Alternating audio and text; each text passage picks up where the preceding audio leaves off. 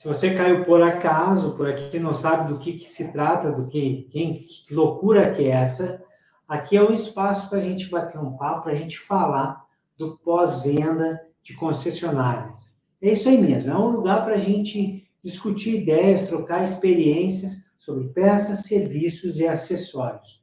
Um, uma área tão importante, extremamente valiosa para as concessionárias cada ano que passa tem se mostrado ainda mais importante essa área se tornar protagonista da sua história. Para isso acontecer, a gente precisa se desenvolver. Afinal de contas, os veículos evoluem ano a ano, o perfil do nosso cliente, o comportamento do consumidor também evolui ano a ano, ele muda. Nada mais justo e natural de que a gente também tenha que evoluir nas nossas metodologias. E a gente usa esse espaço aqui, esse meu sonho, que já tem quase dois anos que vem acontecendo, para trocar essas experiências. Muitas vezes a gente está aqui com o pessoal convidado, outras vezes é um voo solo. Nem tão solo assim, porque vocês participam bastante com, nos comentários, participam aí é, quando o episódio acaba indo ao ar e vocês vão fazendo alguns comentários, eu vou entendendo o impacto que teve e dessa maneira a gente realmente pode andar e se aperfeiçoar. É muito importante que vocês é, visitem e conheçam os nossos parceiros aqui desse espaço, que é o que garante que esse espaço possa continuar existindo e até se desenvolva cada vez mais. Um grande parceiro nosso aqui é a SWK Soluções Automotivas, um pool de produtos para rentabilizar o pós-venda. Outro grande parceiro nosso é o Grupo RGP, com uma, todo um conjunto de soluções para a parte de fluidos, obtenção e recolhimento de fluidos e a devida guarda deles. Né? Então, nós vamos ver sistemas de óleo de motor, transmissão, diferencial, fluido de arrefecimento, fluido de freio assim como também levar para os sistemas aéreos ar comprimido e fluidos para a substituição dos veículos. Esse é um ponto muito forte do grupo RGP e também é toda a parte aí de tecnologia para os veículos elétricos. A RGP está vindo com tudo aí. E a OC, aceleração de resultados, 100% focada em treinamentos para o pessoal de pós-venda. Chega de jabá e vamos então para o nosso bate-papo de hoje. E hoje o assunto, é, a chamada lá, ele era instigante, né? Hoje nós vamos falar sobre cinco pontos críticos para a retenção do cliente no nosso pós-venda. É isso mesmo.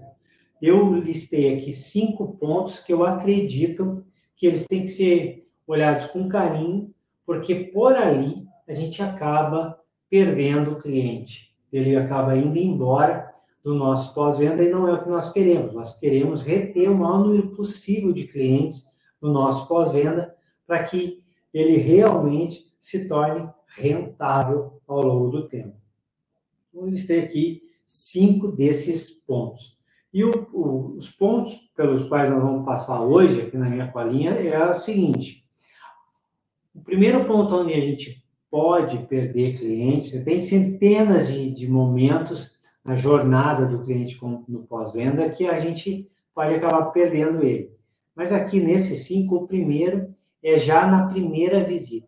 Seja ela a primeira visita realmente pós-compra de um veículo novo, ou a primeira visita que o cliente fará ao concessionário pós aquisição de um seminovo ou de um veículo usado tanto no nosso concessionário ou numa outra empresa revendedora ou até de uma pessoa particular. A primeira visita é um momento que já pode acontecer uma perda do nosso cliente ali.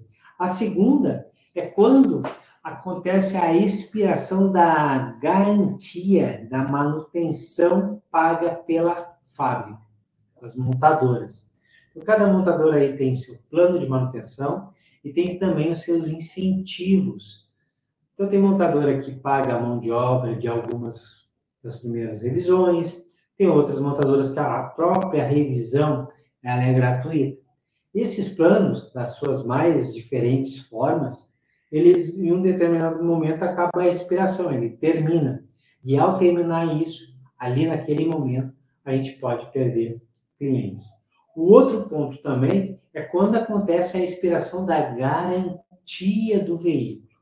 Isso vale aqui, pessoal, para motocicletas, vale para veículos leves e picapes, vale para veículos pesados, caminhões, veículos utilitários implementos e veículos para o campo.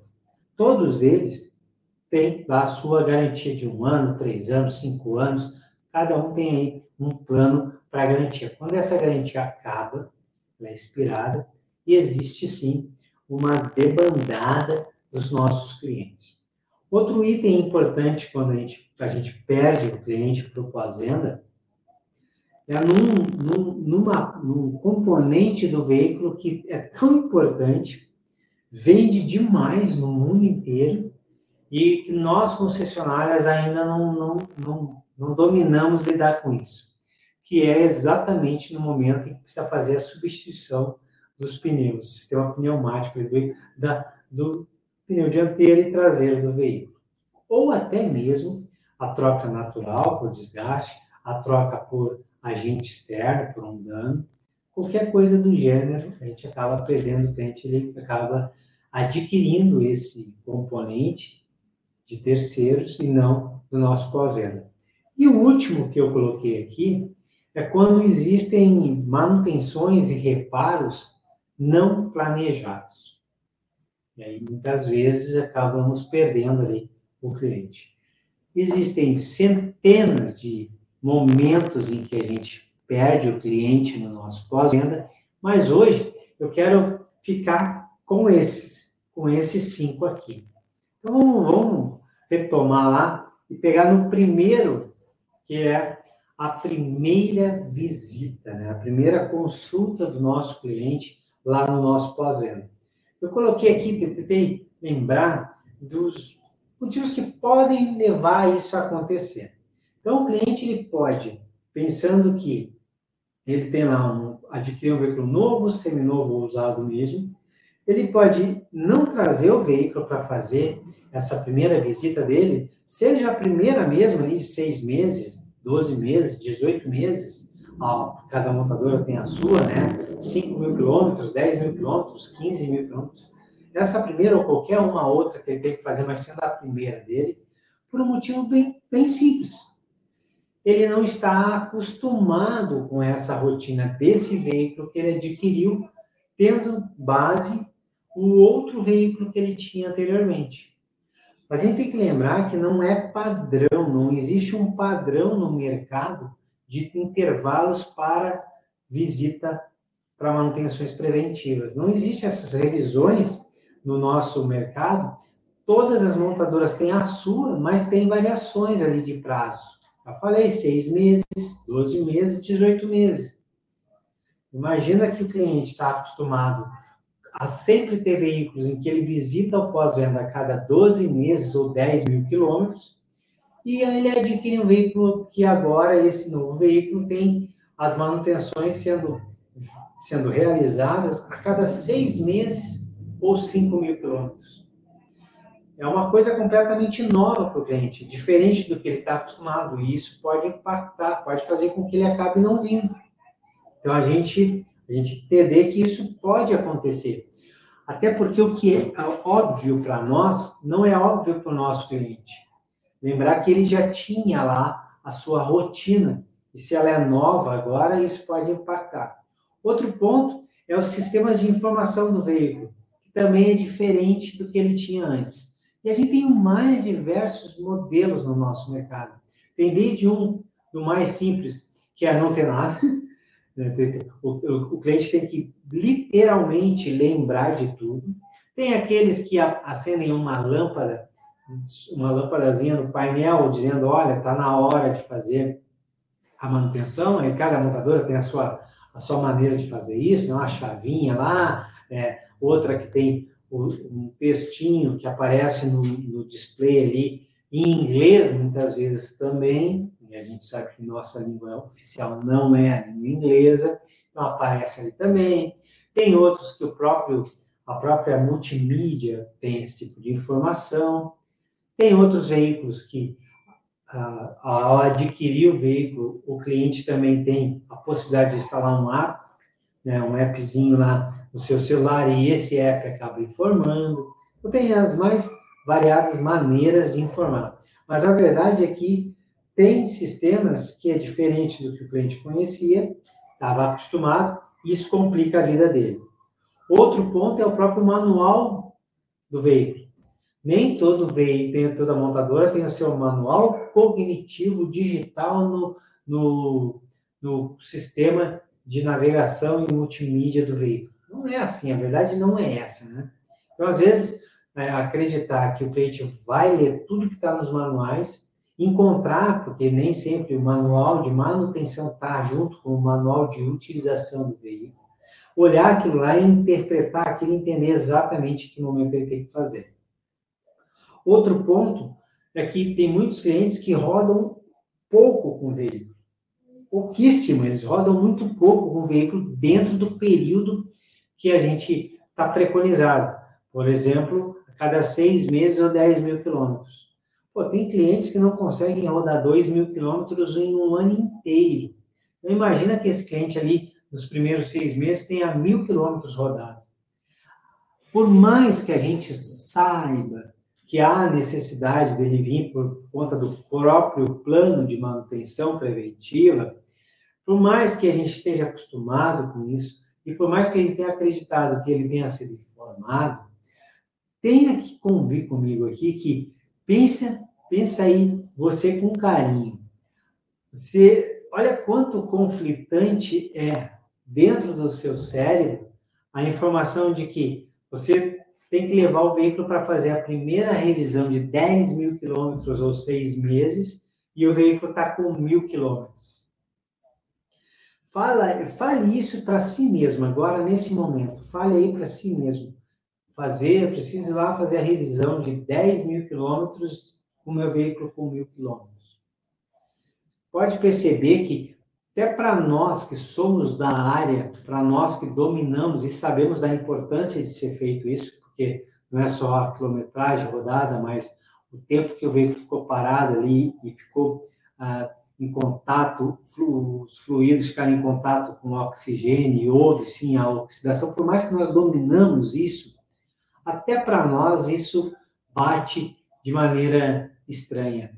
Claro que nós sabemos da importância, mas quando a gente fala mil quilômetros, a revisão de 10 mil eu tenho que ir lá fazer agora. A gente tem esse, essa, essa conotação estranha para nós. O mesmo equivale de dizer, pô, comprei um veículo zero quilômetro, né, rodei lá, imagina, a gente tem uma experiência de ter rodado dois, três anos com um veículo que ele tinha, ia lá uma vez por ano trocar o óleo, trocava o óleo lá. Essa foi a experiência que ele teve e agora ele está com um veículo nosso, e aí ele comprou zero quilômetro e alguém chega e diz para daqui seis meses tem que vir fazer a revisão. Mas o veículo é novo, é zero, é mais moderno, muito mais qualidade aplicada aqui, eu tenho que agora, com seis meses, fazer. Então, essa essa diferença da realidade que o cliente tinha com aquele veículo que ele está comprando agora pode gerar, sim, um, esquecimento ou então essa, essa coisa conflitante que tem na cabeça do cliente. E qual que é a dica? Eu algumas dicas aqui para que a gente possa mitigar esse tipo de coisa, para que a gente possa reduzir ao máximo, tirar da frente essas, esses detalhes que fazem com que o cliente acabe não trazendo nessa, nesse primeiro contato, na primeira revisão ali, que é tão importante já para nós. Então, o primeiro ponto que eu listei aqui é literalmente fazer parte da entrega técnica. O pós-venda, ele inicia, pós-venda de concessionária de veículos, ele inicia já a partir do primeiro segundo em que o cliente decidiu comprar um veículo. A partir do momento que ele decidiu comprar um veículo ali conosco, ele está lá no showroom, de novos ou seminovos, e aí lá na cabeça dele disse, pô, eu vou fechar. Dali para frente já é pós-venda. Ele já disse, ok, eu vou fechar, eu vou comprar. Então, tudo que acontecer ali já é após compra. A compra não acontece depois que ele recebeu a nota fiscal. Pós-venda não acontece depois que ele saiu e rodou os primeiros cinco metros com o veículo que ele adquiriu. O pós-venda acontece a partir do momento em que ele definiu, sim, vou fechar agora e vou comprar esse carro. Por que, que isso é importante? Porque muitas coisas ainda vão acontecer ali no showroom, na área comercial. Ali já está já tá sendo costurado o pós-venda. E aí tem essa passagem de bastão que eu já nem digo mais que é uma passagem de bastão, e sim que é uma apresentação de mais parceiros, de mais atores que vão fazer parte da vida do cliente. Até o momento em que ele está ali no showroom negociando, conversando com o nosso consultor comercial, ele tem, ele está tendo contato, ele tem um ator conversando com ele. Um ator no bom sentido, tem um personagem ali, tem uma pessoa lidando com ele, cuidando dele, cuidando dos desejos e sonhos dele. Quando o cara diz, beleza, estou comprando, ele vai lá retirar o veículo, essa a gente vai apresentar todo o time do pós-venda para ele, ou pelo menos vai apresentar o pós-venda e alguém do pós-venda para ele. Isso não é uma passagem de bastão, como se falava antigamente. Isso é a apresentação de mais pessoas que passarão a fazer parte da vida e cuidar do patrimônio do cliente dali para frente. Porque passar bastão significa, agora é com vocês, eu estou indo embora. E isso já será, se isso acontece assim, já será a primeira experiência negativa do cliente. Ele não tem que se sentir que está sendo deixado por alguém e agora é outra pessoa que vai ficar ali. Ele tem que sentir o contrário. Agora tem mais pessoas mais profissionais cuidando dele. E aí, nessa apresentação do pós-venda, tem um papel muito importante. Porque o pós-venda, ali é um momento dele se apresentar e mostrar a importância, mostrar que ele vai cuidar do cliente dali para frente, cuidar do veículo do cliente dali para frente, e já tem mais pessoas para quais o cliente lembre, lembre, converse, vai garantir que coisas importantes que precisam ser ditas sejam passadas para o cliente ali na entrega técnica. Esse é o primeiro ponto, estar presente na entrega técnica. Outro é fazer o cliente conhecer o pós-venda. Não precisa apresentar pessoa por pessoa no pós-venda, mas o cliente tem que conhecer o pós-venda. Afinal de contas, daqui para frente, a não ser que ele vá substituir, vá fazer uma troca do veículo dele, tudo que ele precisar para o veículo, de peças, de acessórios ou de serviços, acontecerá no pós-venda. Então é muito importante que, eles, que ele conheça que já exista ali um relacionamento com essa área tão importante que vai ficar anos com ele. Imagina um cliente que troca a cada cinco anos com o veículo e o veículo também tem há cinco anos de garantia. Estamos falando de cinco anos de relacionamento. Tem que acontecer isso ali na entrega técnica. Outro ponto é estar presente na vida do cliente. Nós falamos aqui, se o cara tem um veículo que ele fazia a revisão a cada seis meses, e agora ele adquiriu um que é a cada 18, quando chegar aos seis meses ele vai lembrar que tinha que fazer, aí não, não é agora. Quando chegar aos 12 meses, não, não é agora, daqui a pouco ele esquece. 18 meses é um tempo grande. Ao passo de que, se ele tinha um com 12 meses, 18 meses e pega um de 6 meses, pode ser que esses 6 meses cheguem muito rápido e o cliente nem, nem está ainda vivo na memória dele que precisava vir aqui. E daí a importância do pós-venda estar presente na vida do cara, do pós-venda trabalhar para se antecipar ao cliente. Mas se antecipa como?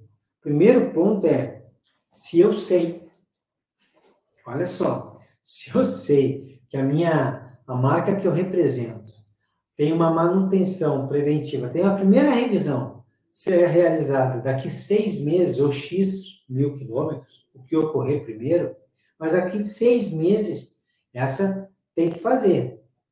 A primeira coisa que eu faço a partir do momento que o cliente está adquirindo o veículo conosco, quando ele vai retirar o veículo, eu já vou fazer o pré-agendamento já existe um pré-agendamento para a primeira revisão.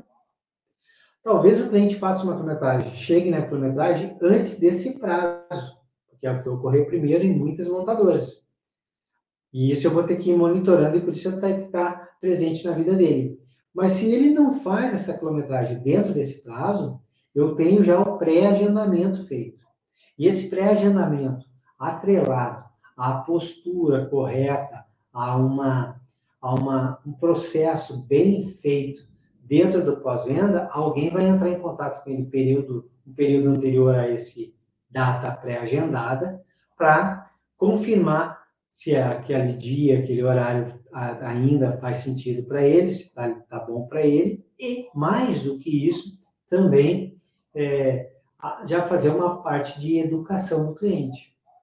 Isso já vai acontecer, pode ser o próprio consultor, pode ser a área de BDC ou CRM da concessionária, pode ser até um próprio software que faça isso automático e acabe mandando SMS para o cliente, ou uma mensagem no WhatsApp para o cliente, ou um e-mail para o cliente, depende do que ele for aprovar aí nos canais de comunicação com ele. Mas eu já deixo agendado. Isso é um ponto muito importante. O cliente jamais deve deixar o nosso concessionário, nunca deve deixar o nosso concessionário sem a próxima revisão agendada. Mas ele veio só por conta de, uma, de um problema na, de em garantia. Se ela não, se eu não tenho ainda a próxima revisão agendada e eu sei quando que deveria acontecer, eu já vou deixar agendado. É pré-agendamento, até para que não corra risco nenhum. Então, esse ponto é fundamental para melhorar a aumentar a taxa de engajamento do cliente nessas primeiras visitas. E olha, que isso é tão importante já para o veículo zero quilômetro, novo que o cliente pegou ali, tem toda uma história por trás de que dá apoio e suporte para que ele venha, e a gente sabe que, a, que existe sim um percentual, cada montadora tem o seu, mas existe percentual de clientes que ainda acabam não aparecendo. A gente não pode deixar isso acontecer. Imagina o quanto forte isso é para o cara do seminovo ou até do usado que nem garantia tem, nem todo esse suporte tem por trás. Por isso é importante, muito importante, a presença, estar tá presente na vida do cliente. Dar presente aí no dia a dia dele, educando, está sempre se comunicando com ele, aleatoriamente é, entrando em contato com ele para colher algumas informações, a quilometragem que o veículo está, se está tudo bem, para que a gente vá tendo as informações e saber o momento certo de chamá-lo para fazer essa primeira revisão. Que são algumas dicas, eu sei que vocês têm muitas aí. Segundo ponto aqui era a tal da expiração. Nós estamos indo para o segundo ponto crítico, onde a gente pode perder o cliente. A expiração da manutenção paga pela montadora. O que isso significa? Tem montadoras que eu adquiro o veículo, tem as revisões programadas, e elas podem até sim ou não já serem precificadas, e o cliente arca na sua totalidade. Existem montadoras que nós temos lá um plano, esse mesmo plano de manutenções aí, que a mão de obra é subsidiada, é paga pela montadora, às vezes na primeira, na segunda, na terceira. Cada montadora, quando usa esse plano de mão de obra gratuita, eles, eles têm lá os seus, seus períodos. E tem também a montadora em que a revisão completa é gratuita. Isso também existe. E o que, que isso significa, Olavo? Bom, isso significa que nós temos que estar muito antenados nesse ponto. Por que estarmos antenados nesse ponto?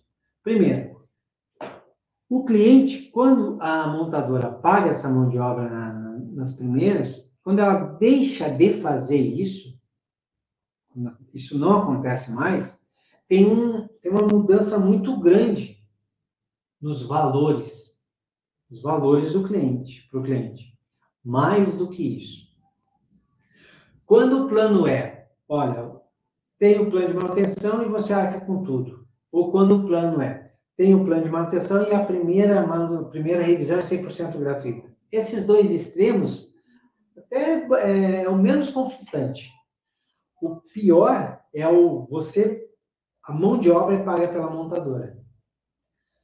Isso a gente acredita que deixa muito claro quando faz a entrega técnica para o veículo, porém, quando ele vem no concessionário, muitas vezes ele acaba vindo acreditando que não vai gastar nada. Ou até porque tem aquelas, aquelas crenças, né? De que tudo é muito caro, de que a mão de obra no concessionário é muito cara, e o cara pensa, pô, já que a mão de obra é gratuita, isso vai ser muito barato, essa, essa, essa primeira revisão. E aí chega ali, ele se dá conta que ele vai arcar com a troca do óleo, então vai pagar pelo óleo do motor, pelo filtro do óleo do motor, pelo anel de dreno de, do óleo do motor. Muitas vezes ali já está preconizado a substituição de um filtro de ar sistema de admissão, às vezes está preconizado a substituição de um filtro do sistema de ar condicionado. E aí, ao somar essas peças, elas podem dar aí uns 400, 500, 800, mil, o valor que for. E o cliente vai dizer, Pô, como assim está dando esse valor todo? Não era gratuito? Porque, muitas vezes, essa mão de obra ali era uma hora apenas, uma hora e meia. Então, ela nem tem um impacto tão gigantesco assim na, no total da conta dessa revisão. Outro item que não fica claro, e a maior prova é os perrengues que os consultores passam na concessionária, é de que essa mão de obra é para o plano de revisão. Então, aquela primeira manutenção. Só que ali tem alinhamento e balanceamento. E ali tem serviço, é um serviço, né? Que é mão de obra. E o cara chega ali e diz: não, a mão de obra não era gratuita, então não vamos fazer nada. Para que isso não aconteça, para que isso não aconteça, a gente precisa deixar muito claro as coisas quando o cliente adquire o veículo, vem buscar ele na concessionária, mas mais do que isso, no decorrer do período entre ele sair da concessionária até a data de vir fazer essa manutenção, a gente ir deixando claro isso e educando, preparando ele para isso. E na data do agendamento ou da confirmação do agendamento, reforçar isso. Existe uma diferença muito grande, pessoal, quando isso é feito com cuidado e com tempo. Seis meses que seja. Mas quando a gente faz isso, a taxa de retenção do cliente é muito maior. Mas quando isso, isso a gente está falando quando ele está vindo fazer aquela que realmente é beneficiada pela mão de obra gratuita, ou então pela revisão toda gratuita, menos alinhamento e balanceamento. Menos alinhamento, balanceamento e mais uma higienização, oxidatização, ou, ou sanitização do sistema de ar-condicionado. Mesmo a 100% gratuita, precisa do cliente ser educado, preparado para. Se ele chega ali, ele já bota o pé para trás. Ele já não quer fazer, ele fica chateado. Mas essa não é a, mais complexa. A mais complexa é a primeira, a primeira revisão que acontecerá após o término dessa fase. E aí é um salto grande. Imagina aquela primeira, aquela, aquela revisão em que o cara, a anterior, ele não pagou nada e agora ele tem que arcar, tanto com mão de obra mais peças. Se eu não preparar bem ele, assim que ele entrar em contato conosco, e ele, eu não falei com ele, não preparei o cara em nenhum momento da última revisão para essa, e aí ele pede, um, ele pede uma prévia de quanto isso vai sair, a gente dá um valor, e muitas vezes pode ser um de nada para dois mil reais. O cara, sim, o cara, não, peraí um pouquinho. Ah, e, e acaba não. Faz fora. Porque a gente não preparou. Então, as dicas que eu dou aqui é, primeiro, primeiro ponto, ó, esteja presente. Esteja presente é, na vida do nosso cliente. Esteja presente na vida do cliente. Eduque o cliente. Prepare o cliente. Prepara o cliente. Como é que eu preparo o cliente? O cliente veio fazer uma manutenção imaginando que é a última manutenção que ele veio fazer, né, a revisão, em que ele é beneficiado por algum tipo de subsídio, seja de mão de obra ou mão de obra mais peça.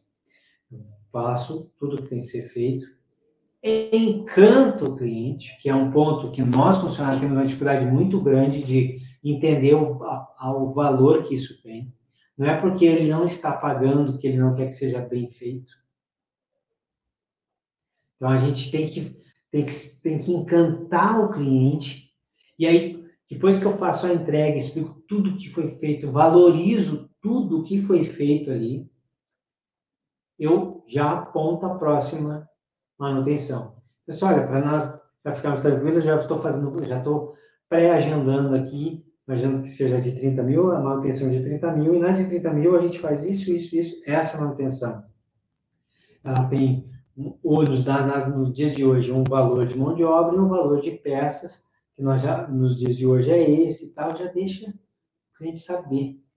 E daqui até a vinda dele, ali um ano, seis meses, 18 meses, não sei quanto tempo é na sua montadora, ali, nesse período, a gente vai reforçando isso. Reforçando de várias maneiras, explicando a importância de se fazer, explicando os benefícios que ele colhe ao fazer isso, explicando exatamente o que será feito, como será feito, explicando o custo que tem ao não fazer isso. Tudo isso são coisas que a gente vai construindo aí no decorrer do período.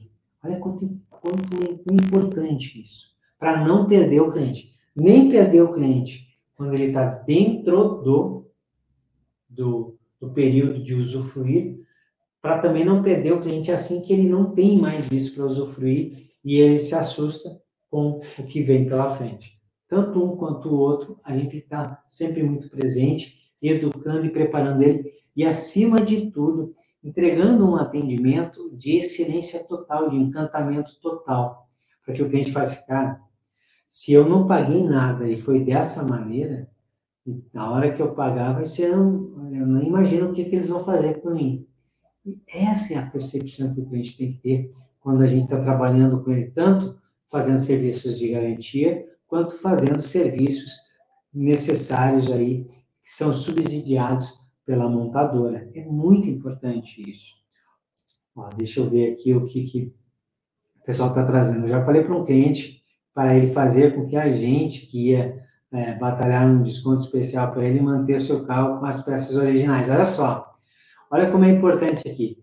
O Simval está trazendo para nós a importância da, de cada colaborador do concessionário lutar pelo cliente, estar presente na vida do cliente, se importar com o cliente.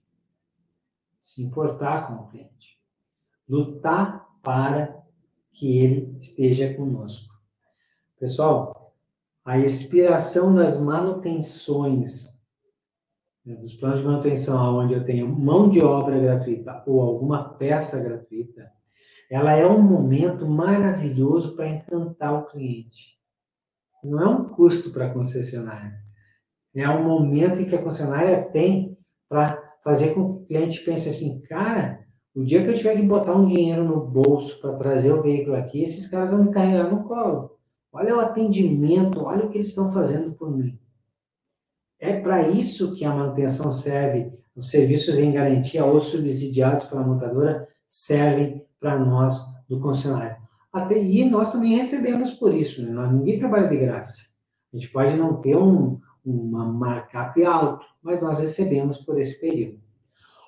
Terceiro ponto em que a gente pode acabar perdendo o cliente, e aí sim esse, todos os nossos clientes acabam passando por isso, é no, né, no momento em que expira a garantia de fábrica. Garantia de fábrica do cliente. Que motivos fazem com que isso possa acontecer para o lado do cliente? Primeiro ponto aqui, o cliente acaba, ele pode perder algum prazo de alguma manutenção, alguma revisão, e acaba não fazendo. A gente já viu lá anteriormente o que ele tem que fazer para isso não acontecer. Mas vá que a gente não tenha tido a condição de fazer isso.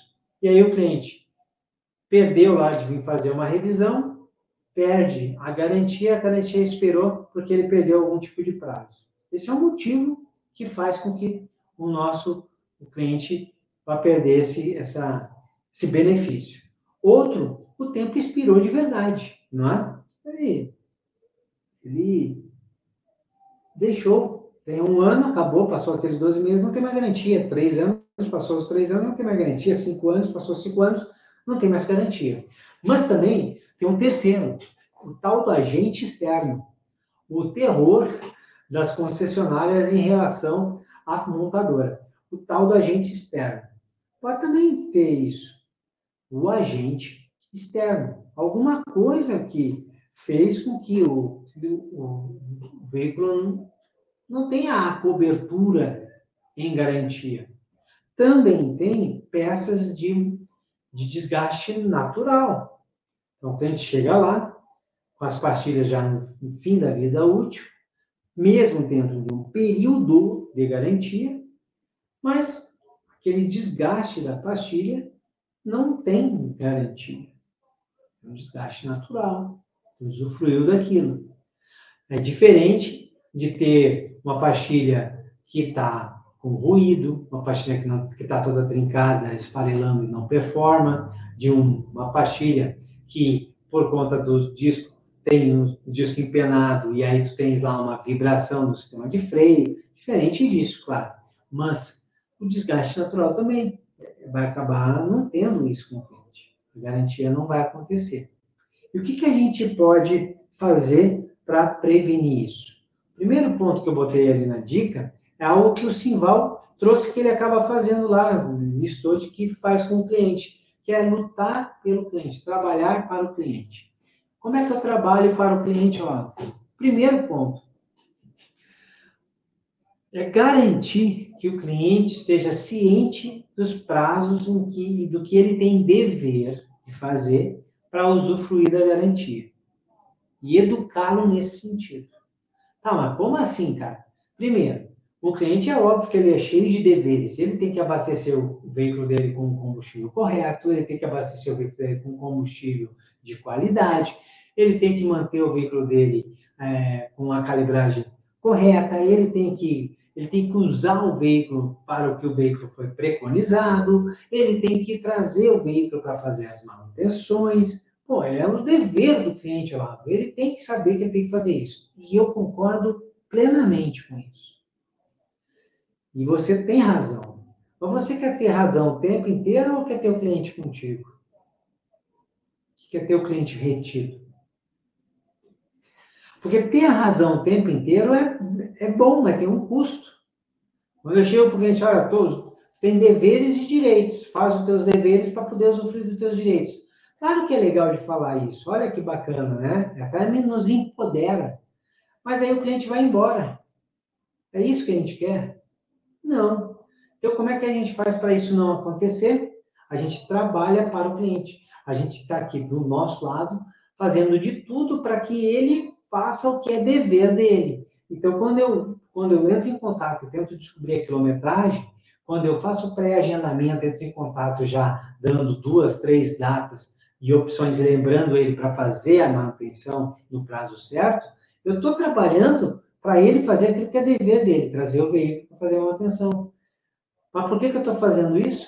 Porque se ele não faz isso e perde a garantia, não pensa que ele vai vir feliz da vida no nosso pós-venda, vai dizer assim, ah, perdi a garantia, que coisa ruim. Mas tudo bem, eu pago tudo que tiver que pagar daqui para frente, vamos, vamos fazer o que tem que ser feito.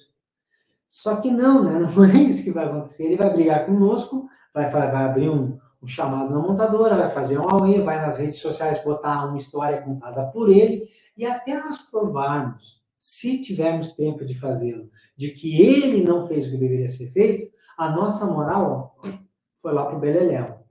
E a gente não quer isso. Então, nós precisamos nos antever, dar um passo à frente do cliente. Por isso, sim, trabalhar pelo cliente, ir atrás do cliente.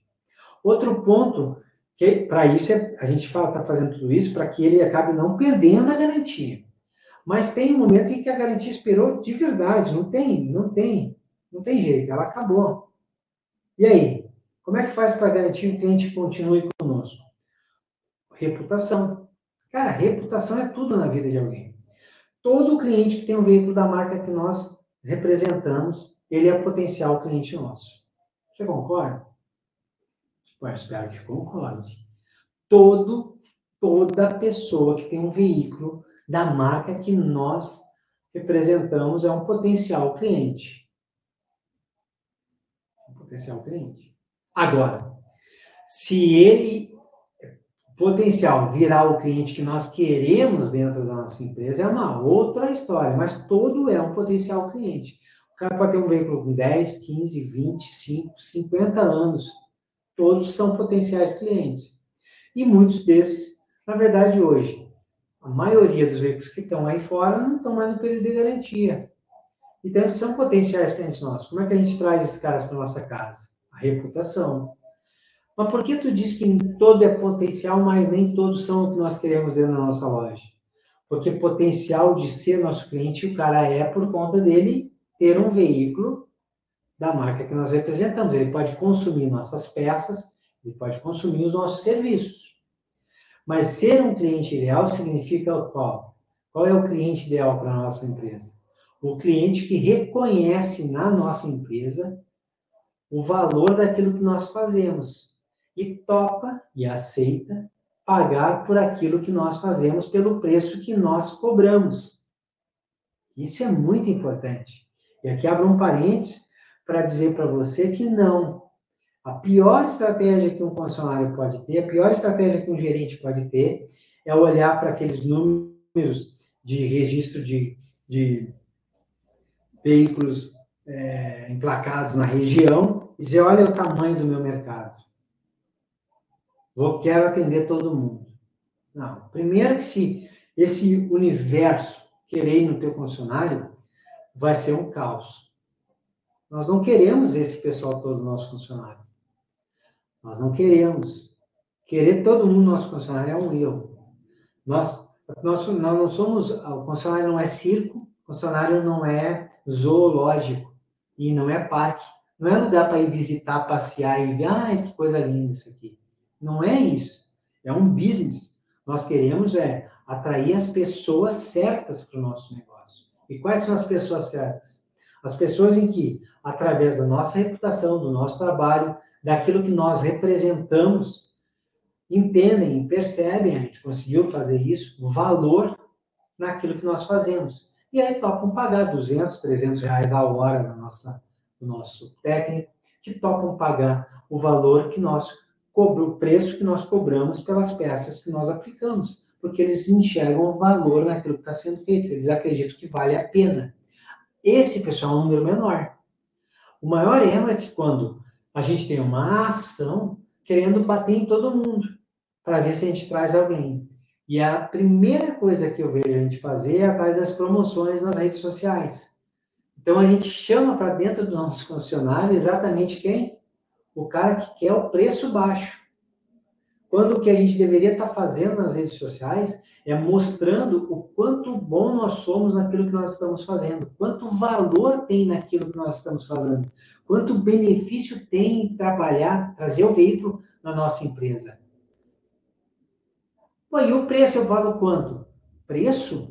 Você já viu alguma loja de alto, alto, de alto padrão ter preço na vitrine? Eu nunca vi. Cara, preço, botar preço lá na frente, 10 vezes.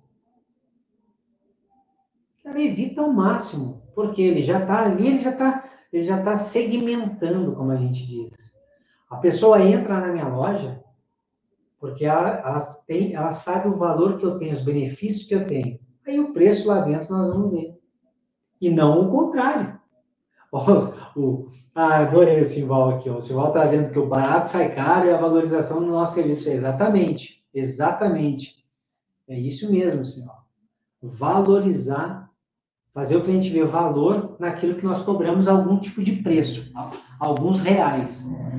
Esse é um ponto fundamental. Por isso, uma dica aí para não perder o cliente quando ele está fora do período de garantia, uma dessas é que nós temos que ter uma reputação muito boa.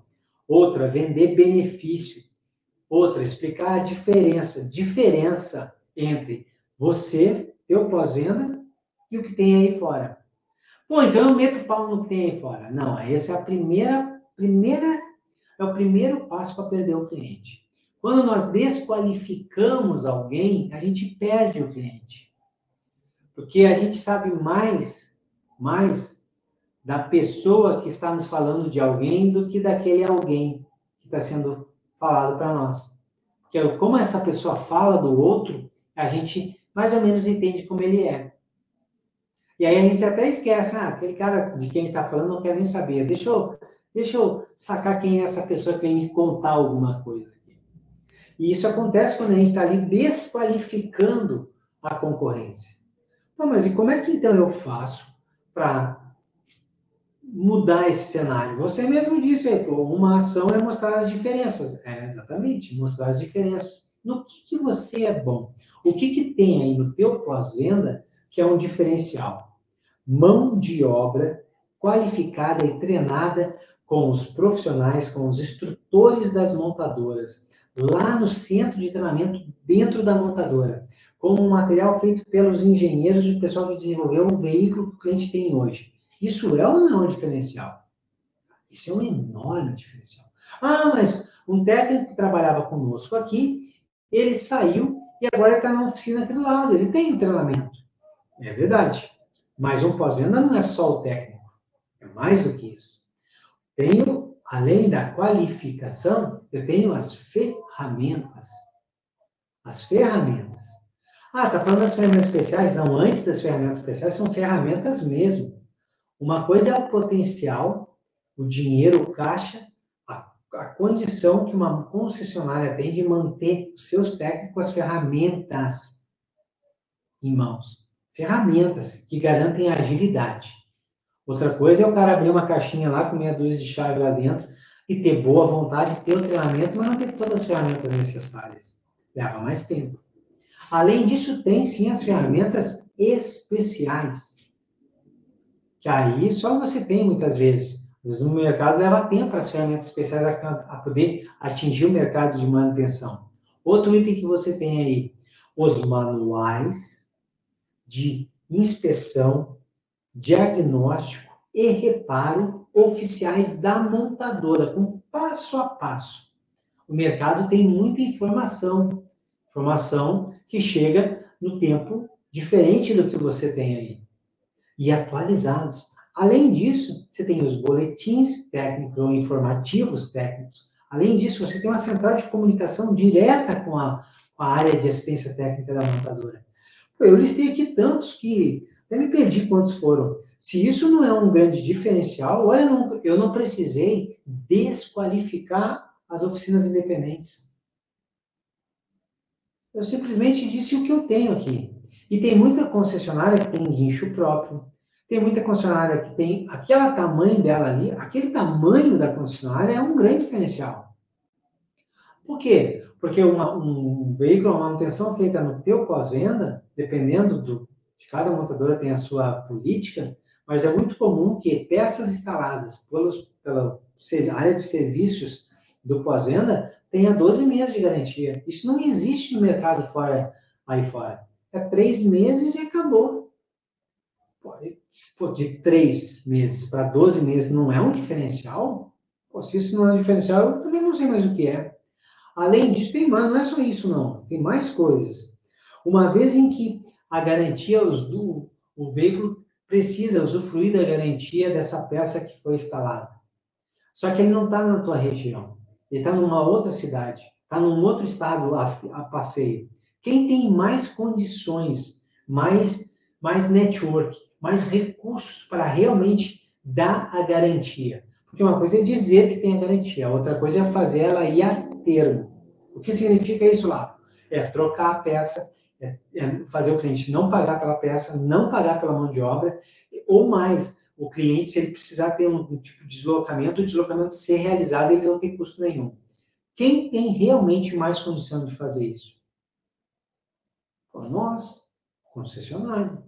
Não falei do, das oficinas independentes, mas você tem o quê? Se, por, por, por, por, menor que seja a, rede de concessionários que você representa, tem aí 80 pontos de assistência. Tem, tem um ponto de, de concessionária em cada, em cada sabe? Em cada capital do nosso, nosso estado. Tem, tem pelo menos umas 10 concessionárias em cada estado, espalhado por aí.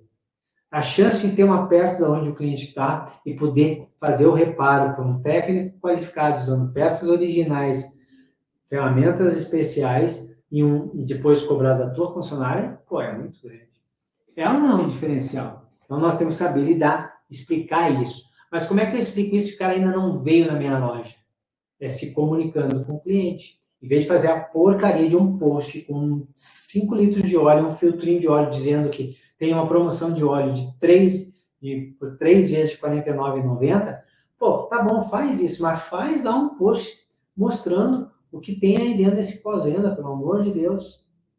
Mostra o pós-venda, o poder do nosso pós-venda.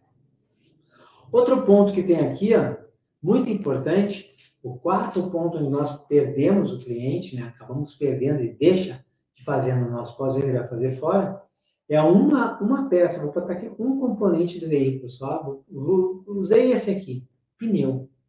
É inacreditável a quantidade de pneus vendidos no Brasil e como é ínfimo a nossa presença nesse mercado. E por que que isso acontece? Antes de falarmos da área comercial, que é muito caro comprar, porque tem toda essa história aí, que isso é papel do gestor de peças, junto com o representante da região e a montadora e fornecedores de pneu, tem, tem um trabalho para ser feito, mas antes disso é o seguinte, tem o pneu aí, tem expositor, o cliente sabe que nós trabalhamos com isso, porque tem muita concessionária que eu chego e assim, vocês vendem pneu aqui? Ah, mas a gente vende. Onde que está?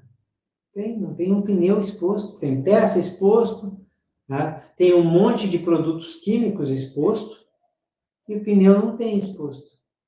Não tem lá um, um material explicativo mostrando a importância, a importância de fazer rodízio, a importância de fazer alinhamento, a importância de fazer é, balanceamento, como é, que, como é que é importante, porque tem um pneu certo para cada veículo, não tem, né? Não tem essas coisas. Precisa ter. O cliente precisa saber que a gente vende pneu.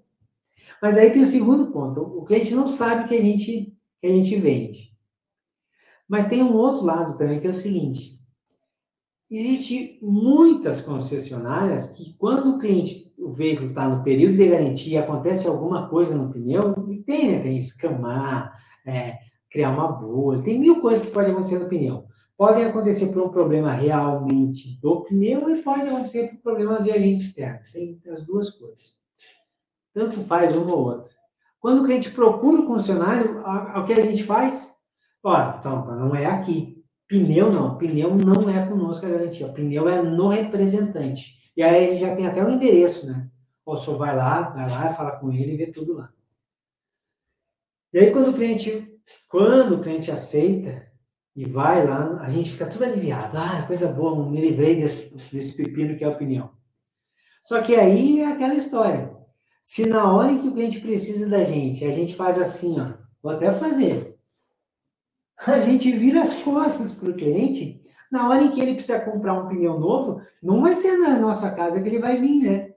Ah, cara, quando eu precisei de uma garantia, os caras mandaram eu ir lá no Zezinho agora eu tenho que comprar um pneu novo. O que eu faço? Vou lá comprar na concessionária, é 25% valor acima do que tem no mercado, ou eu vou lá no Zezinho?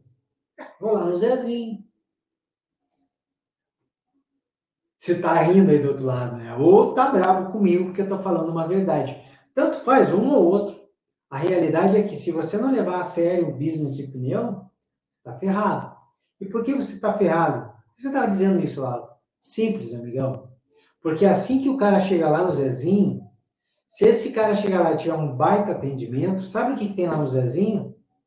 Porque Zezinho não vende só pneu. Pneu é o pão quente da padaria dele. Só que até chegar lá onde eu peço o pãozinho, tem a parte de verduras, tem a parte de secos, tem a parte de molhados, tem os frios, tem os bolos, tem um monte de coisa que eu vendo para o cliente. Aí o cara vai lá no Zezinho da esquina, na, na, representante oficial do pneu, e descobre que lá também tem um alinhamento 4D, 5D, 15D, quantos D quiser ter hoje em dia. Ele, opa, também tem aqui. Descobre que lá também tem um sistema de balanceamento, tem balanceamento local e fora da, do local. Tipo, hum, também tem aqui. Descobre que os caras também são especialistas em undercar eles fazem suspensão, direção, freio. E daqui a pouco descobre que pode ser lá a próxima revisão. E sabe quem levou, mandou o cliente lá? Nós. É inacreditável isso, né? Para a gente não ter que um pouco de, de trabalho, um pouco de incomodação, né? Um pouco de ter um pouco de trabalho por conta de um pneu lá, que o cliente tem alguma coisa que a gente vai ter que fazer um trabalho, e talvez até nós mesmos é, fazer esse intercâmbio junto com o representante da cidade ali, para não ter isso, a gente entrega de mão beijada o nosso cliente para alguém que, por incrível que pareça, oferece serviços que nós oferecemos lá, com diferenciais que eles nós temos aqui, eles não têm, mas eles oferecem lá, nós acabamos de apresentar para o cara. Então, faça a sua parte.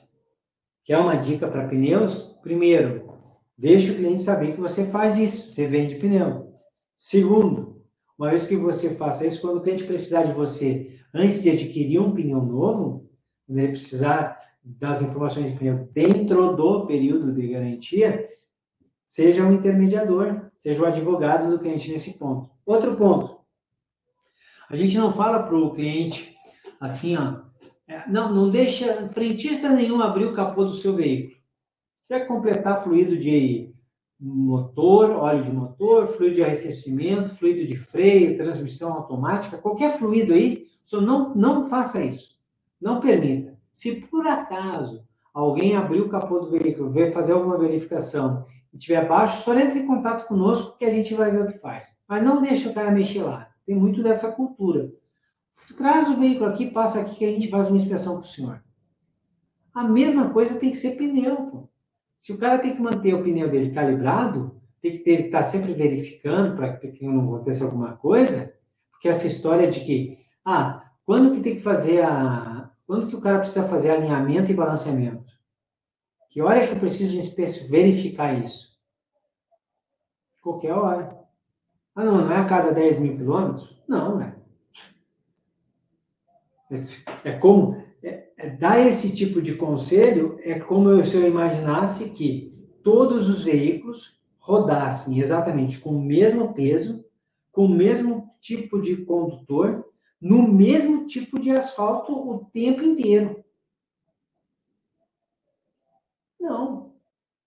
Ah, não, a buraqueira do inferno é totalmente descuidado com o veículo, está sempre encostando as rodas e o pneu no, no meio-fio ali, no cordão, na sarjeta.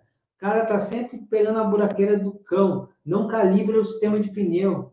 É diferente. Fez um passeio, deu, deu uma cacetada lá numa pedra, caiu uma no meio da, da rua, não é diferente? Como é que eu vou ensinar? Cada 10 mil na revisão, a próxima revisão a gente faz alinhamento. Não. Tem que, o cliente tem que fazer a verificação Tão logo qualquer tipo de vibração é encontrada no veículo, tão logo o veículo tem uma tendência de, de, de direcional, ou assim que o cliente rodar um pouco, uma inspeção pode ser feita a qualquer momento. E calibrar? Calibrar tem lá, cada montadora tem a sua história, né? O pneu que está montado lá. Mas fala porque a gente passa aqui que a gente verifica a calibragem para o senhor. Tenho concessionária que tem até o nitrogênio ali, né? Bota lá, pô, bacana. Faz isso, faz o cliente. O cliente, ele, quando ele pensa em carro, ele não. Cara, eu sempre falo isso. O cliente, pessoal, até fico nervoso, ó. O cliente, quando ele pensa em cuidar do carro dele, ele tem que pensar, tem que lembrar em quem? Da gente. Aí a gente fala assim, ó, muito comum isso. Ah, pós-venda a área de higienização é só prejuízo. Essa coisa de entregar carro limpo para o cliente é um prejuízo infernal. A gente não consegue fazer isso aí dar dinheiro, é só custo. E aí o que acontece? Tem centenas de milhares de empreendedores pagando água, luz, aluguel, botando os filhos na escola e fazendo suas casas, passeando nos fins de semana, fazendo férias, fazendo o quê? Posto de lavagem. Aí nós temos um concessionário, não, nós não conseguimos fazer aquilo lá virar um negócio. Por quê? Porque para nós, o nosso posto de lavagem é para limpar os carros que vieram fazer a revisão lá na concessionária. A gente não vende o serviço de limpeza, de deteio que tem hoje em dia. Mas por que, que a gente não vende isso? Por que, que a gente não, não tem um trabalho de agendamento? Por que, que sábado nosso, a nossa área lá de, de higienização de veículo não está lotada de gente fazendo, lavando o carro, que nem tem tudo que é posto, posto de gasolina, lotado, tudo lotado lavando o carro. Por que o cara não está lavando lá? Ah, mas ninguém vai trazer. Você já fez isso? Já vendeu? Você já pensou que talvez todo o custo para entregar os veículos lava, limpos do teu pós-venda de serviço podem ser cobertos pelo, pela venda da higienização, no deteio dos veículos agendados só para esse tipo de serviço? Ah, mas aí tem agendamento, vai dar trabalho. Claro, ser bem sucedido dá trabalho. Ser medíocre não dá. O que, que você quer ser, afinal de contas? Então, mais uma vez, ó, calibrar pneu, fluidos, lavar o veículo, todo esse serviço que todo mundo presta aí, a gente deveria estar lá. Aí a gente não faz. Aí sabe o que, que acontece? Acontece o que eu vejo muito. A gente passa no posto de gasolina, olha só, posto de gasolina, pessoal. Posto de gasolina que hoje o que menos vende é gasolina. Até porque do preço da gasolina não dá, né? Hoje não, a gente não compra gasolina, a gente investe num litro de gasolina, não é? Mas olha só, posto de gasolina, chega um posto de gasolina, tem lá uma, uma área de, de, de um barzinho, um café, tem lá a área de lavagem e tem a área de fluidos. Aí tu olha os carros, olha, cara, não é possível, esse carro tá fazendo o que aqui? Aí eu vou lá conversar com o eu tô trocando óleo, tô trocando óleo da transmissão, trocando óleo do motor, trocando fluido de freio. Por que isso não tá fazendo na concessionária? Ah, nem não tá aberto, nem sabia que eles faziam, não, muito caro. Aí tu vai ver o valor, é tão, o, o preço é tão parecido com o da nossa concessionária, ou até mais. É o que eu sempre digo. Quando nós, concessionária, apresentamos o nosso concorrente para o nosso cliente, tipo, nós não podemos reclamar de que esse concorrente está fazendo aquilo que nós deveríamos estar tá fazendo. Pessoal, olha só, eu falo isso e às vezes é interpretado errado, mas não interprete errado.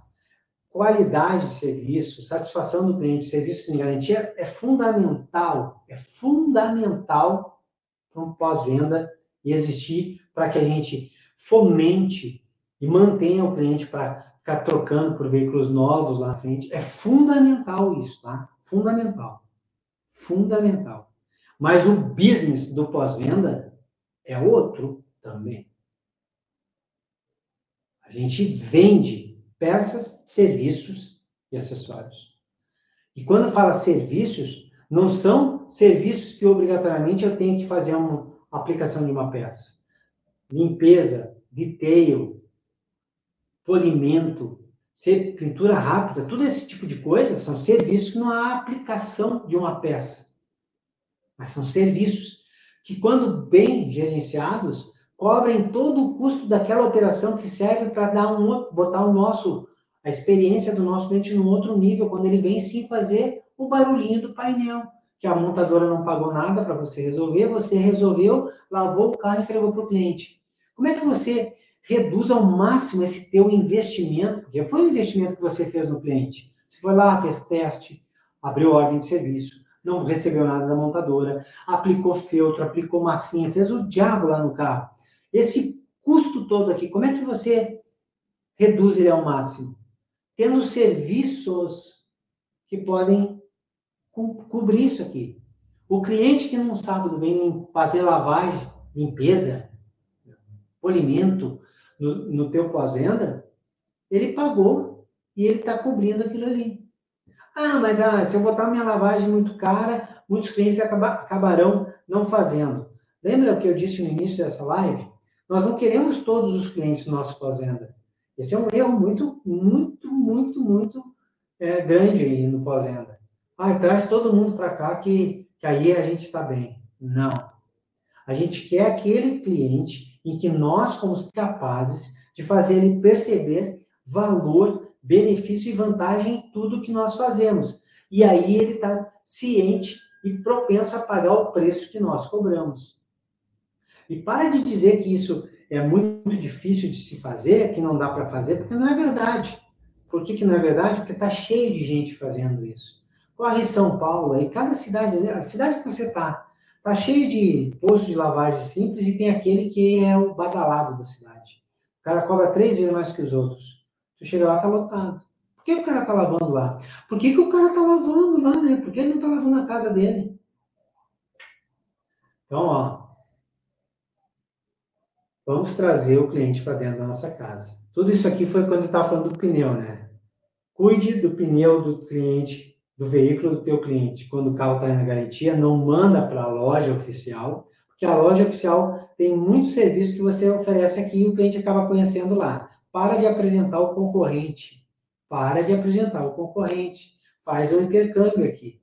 Ah, mas aí eu vou passar trabalho. Ah, amigo, a gente não passa trabalho. A gente é pago para resolver, evitar problemas primeiro e depois resolver os pepinos do nosso cliente. É isso que faz a gente levantar todo dia.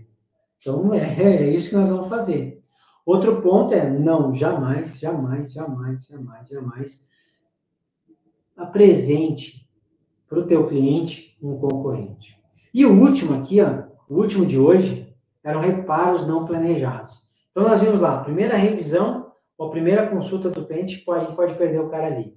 Depois, quando acaba o plano de manutenção, as revisões, que às vezes é mão de obra, ou então a, o serviço por completo, gratuito, e aí ele tem que começar a pagar o que a gente nos deixa ali. A gente viu também quando acaba a garantia do veículo, a gente viu também motivos que faz o cliente ir embora e ações que nós podemos tomar para mantê-lo aqui. Vimos também que muitas vezes a gente perde o cliente para a concorrência no quesito, eu dei um quesito aqui, pneu, mas aí expandi, né? Pneu, é, serviços de, de, de, como é que chama, né? É, serviços de detail, lavagem, mas tem um nome, né? Estética, serviços estéticos do veículo, também falei disso, e, e alinhamento e balanceamento, que às vezes a gente manda para fora. E o último são reparos não planejados. Reparos não planejados podem acontecer por alguns motivos. Um, agente externo. O cara veio, deu uma cacetada em algum lugar, foi para o Beleléu uma suspensão, não estava planejado isso, o cara vai ter que fazer agora. Estando ou não dentro do período de garantia, tanto faz. Outro desgaste natural. É natural de acontecer, mas não é. Ninguém está planejando isso. Eu não conheço um cliente, um cliente, que ele senta no carro, ele está rodando com o carro e está assim, hum, daqui 3.500 quilômetros vou ter que trocar a pastilha de freio. Não tem essa coisa de desgaste natural, o cara está planejando. Quando vê, tem que acontecer. Isso pode acontecer. Que maneira a gente tem de evitar de perder o cliente nessas nesses, nesses momentos de reparos não planejados? Cara, aqui para mim, eu botei três aqui, ó, educar o cliente. Toda vez que eu faço isso, falo sobre isso, é, sempre tem um ou outro que diz assim, mas lá, que papo é esse de educar o cliente? Ah, a gente não é escola, a gente não é isso, a gente não é aquilo. É, é, é muito prepotência educar o cliente. Não. É o contrário. Quanto mais educado e preparado o cliente estiver para aquilo que nós propomos para ele, na hora em que nós formos oferecer, a chance dele dizer sim é muito grande. Ou você acha que você senta na frente de uma televisão, numa emissora qualquer aí, passa cinco horas sentado ali, porque simplesmente você está cansado? Não. Porque a emissora ali encadeando um programa no outro e te preparando tem emissora que é expert nisso. Enquanto está acontecendo um programa agora, ela está falando o que vai acontecer daqui a pouquinho. E aí você, não, pô, tem que ver aquilo lá. O que, que é isso? É preparar para o próximo, as cenas do próximo capítulo, não é? Exatamente. Pode abrir aí. Hoje nós estamos aqui com pessoas da nossa área aqui. O meu fiel escudeiro está comigo aqui hoje. Vai, vai com força aí, cara. Força aí. Isso, puxa. Isso. Parabéns. Então, olha só, a gente precisa educar porque nós somos educados para isso, pessoal. Nós somos educados. Quando você senta lá e vai ver um filminho no cinema, e aí tem o quê? Trailers de outros, outros filmes que vão, vão, vão entrar em, em cartaz daqui 15 dias, 30 dias. O que, que é isso? Preparando, educando, te preparando para aquilo.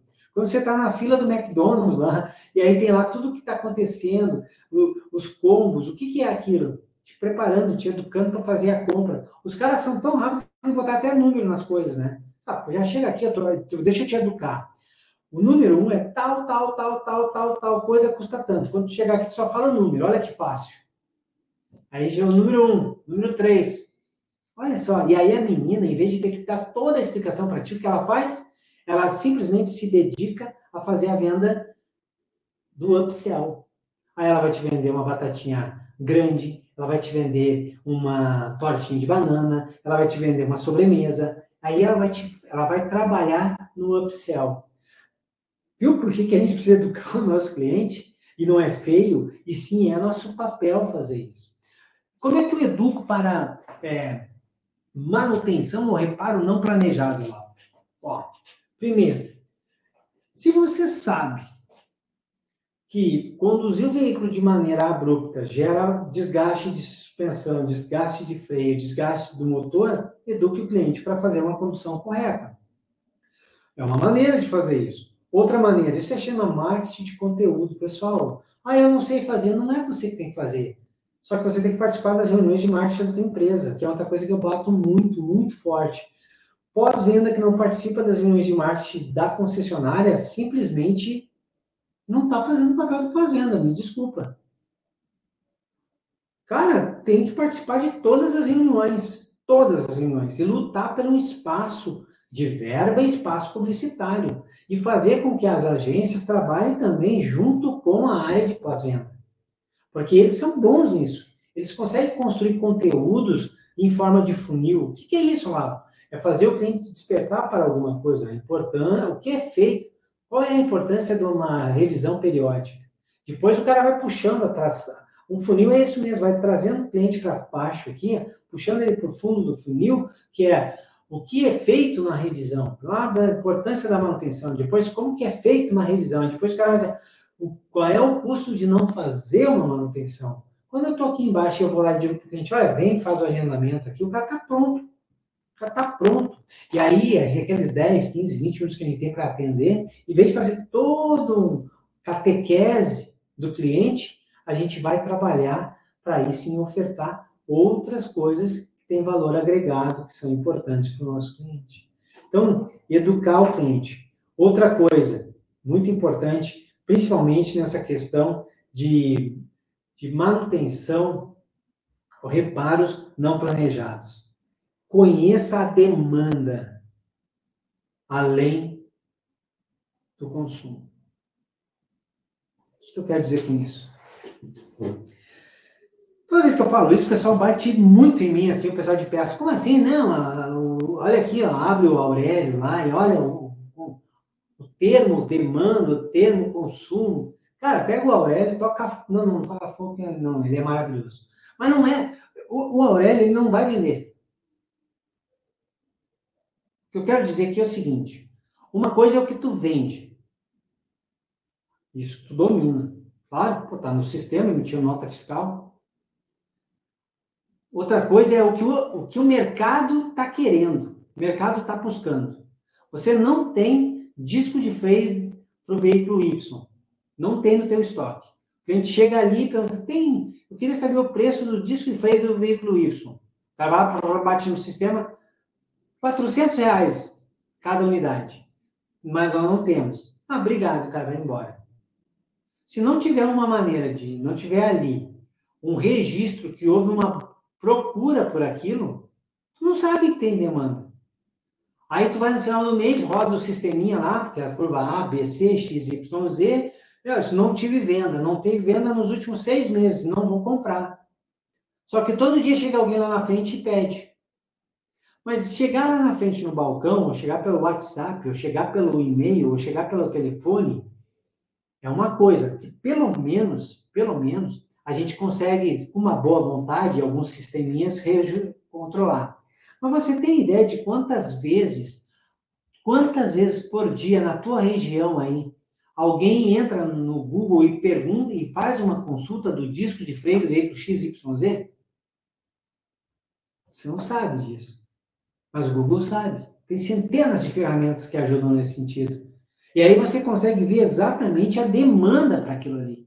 Quanta gente está procurando por aquilo. Porque tem uma coisa muito importante. Hoje, pessoal, é, necessidade de fazer o reparo não planejado, principalmente os que imobilizam o veículo. Mas a urgência do cliente de ter que ter o veículo em mãos gera um grande negócio desde que eu tenha disponibilidade para atender. Agora, se eu não tenho disponibilidade de atender, já era. E muitas e muitas e muitas vezes a venda acontece nas autopeças aí fora hum, e não tem nada a ver pelo preço da mão da, da do valor da peça que a gente está vendendo no balcão, que é o é a, é a sabe, é a, onde a gente se escora muitas vezes para explicar as coisas. Não, não vendo isso que é caro. Só que aí tu vai ver, é não vendo porque eu não tenho disponível. Quando o cliente mais precisa. Ah, mas eu não tenho disponível porque o sistema moderno que eu tenho aqui diz que não tem demanda, porque eu não tive consumo. Não, não teve consumo. Mas se tu nunca teve para vender, tu nunca vendeu, porque não tinha disponibilidade, o cliente precisava com urgência, ele, ele encontrou na loja aí na frente. Ele comprou lá na frente. Você vai continuar nunca tendo. Então existe, precisa ter essa, sabe, essa malandragem de sacar bem o que está acontecendo, o que o mercado está buscando. O mercado está buscando. Como é que eu sei disso? Pô, fica ligado no que o mercado de reparo independente fala. Está cheio de publicações aí.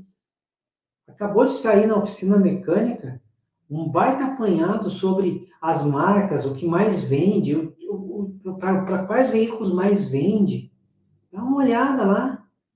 Pensou se você descobrir que tem um tipo de componente, um grupo de componentes aí, que vende muito para veículos que têm até 5, 6 anos. Cara, 5, 6 anos é um cliente maravilhoso para ser atendido pelo nosso balcão de peças e pela nossa oficina. Lembrando, tem o cliente certo para a oficina e tem o cliente certo para o balcão. E é maravilhoso atender o maior número possível dos clientes certos. Mas eu preciso conhecer os clientes certos e, e, e ter disponibilidade para eles.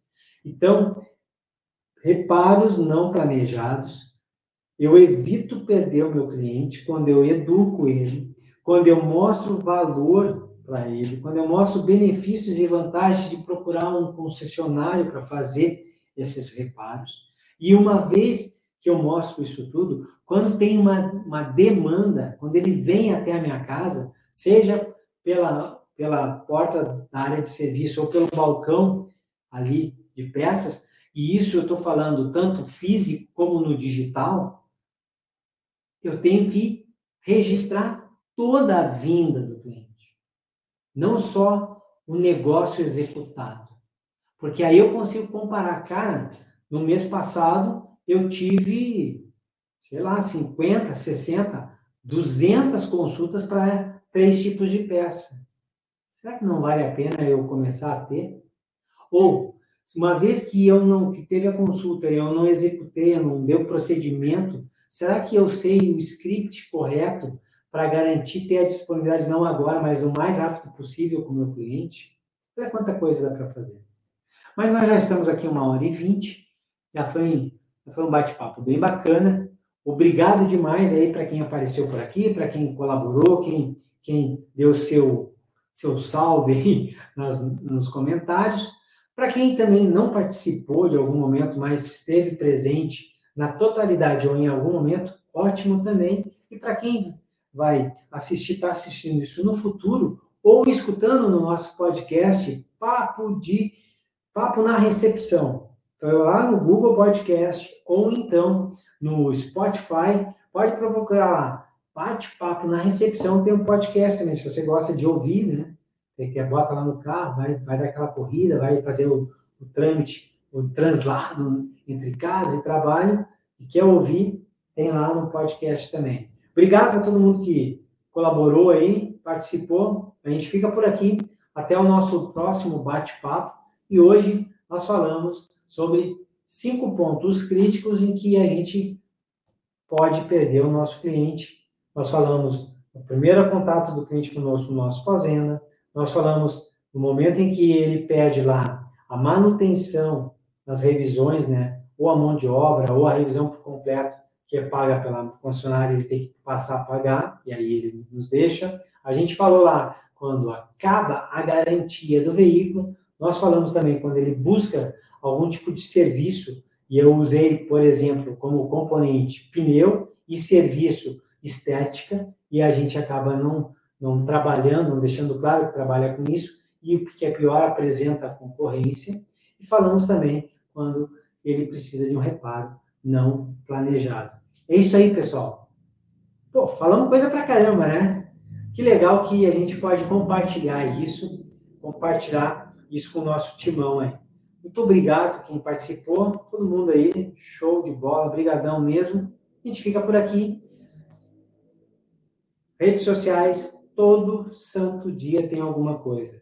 Todo santo dia eu posto alguma coisa aí sobre o nosso maravilhoso mercado, porque aqui a hashtag é o orgulho de ser pós-venda de ponta a ponta. Conte comigo aí para te ajudar a fazer o teu pós-venda decolar, ser protagonista da sua história. Tá bom, pessoal? Tchau, tchau. Obrigado.